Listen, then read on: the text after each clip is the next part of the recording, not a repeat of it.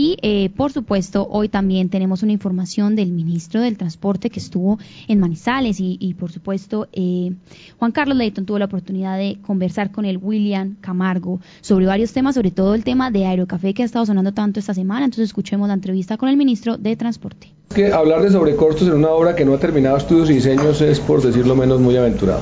Los proyectos cuestan lo que efectivamente se invierte en ellos hasta el momento en que se terminan. ¿sí?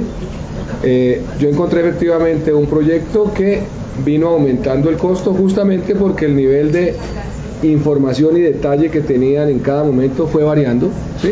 y que hoy en día está con un nuevo gerente, ¿sí? hay un nuevo gerente del tema de Aerocafé, con una actualización de estudios y diseños y con unos temas en los que nosotros hemos pedido desde el Gobierno Nacional sentarnos para revisar por un lado cuál es el estado real de necesidad de recursos, cuáles son los riesgos que todavía subsisten frente a permisos, aprobaciones, para que no repitamos, y en eso quiero insistir, las desafortunadas historias que en el pasado le han, quitado, sí, le han contado, digamos, le, le han restado contundencia a la inversión y credibilidad a la tarea que desde lo público estamos tratando de cerrar entre la gobernación, la región y la nación. De acuerdo, eh, pero va a pasar por encima de ese billón de pesos que se había estimado, porque hoy está hablando de 965, es el último dato que nos dieron a finales del año pasado.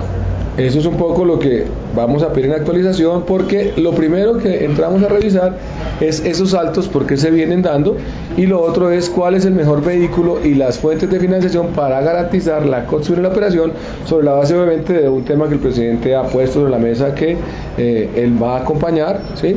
y eso es un ejercicio que obviamente nosotros desde presidencia estamos revisando prácticamente cada vez que hay sesión de seguimiento aparecen los temas aeroportuarios, férreos, caminos comunitarios y esto hay que encontrarle el cierre.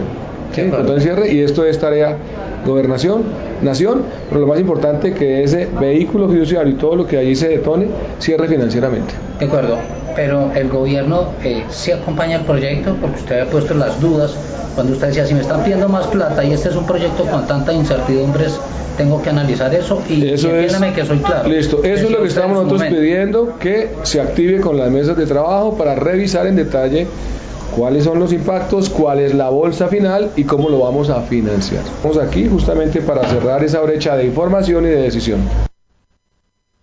Muy bien, ahí teníamos toda esta información del ministro de Transporte que por supuesto pueden estar ampliando eh, más adelante en lapatria.com y que por supuesto es un tema que estaremos también conversando a lo largo de todo este día, por supuesto en nuestro informativo del mediodía.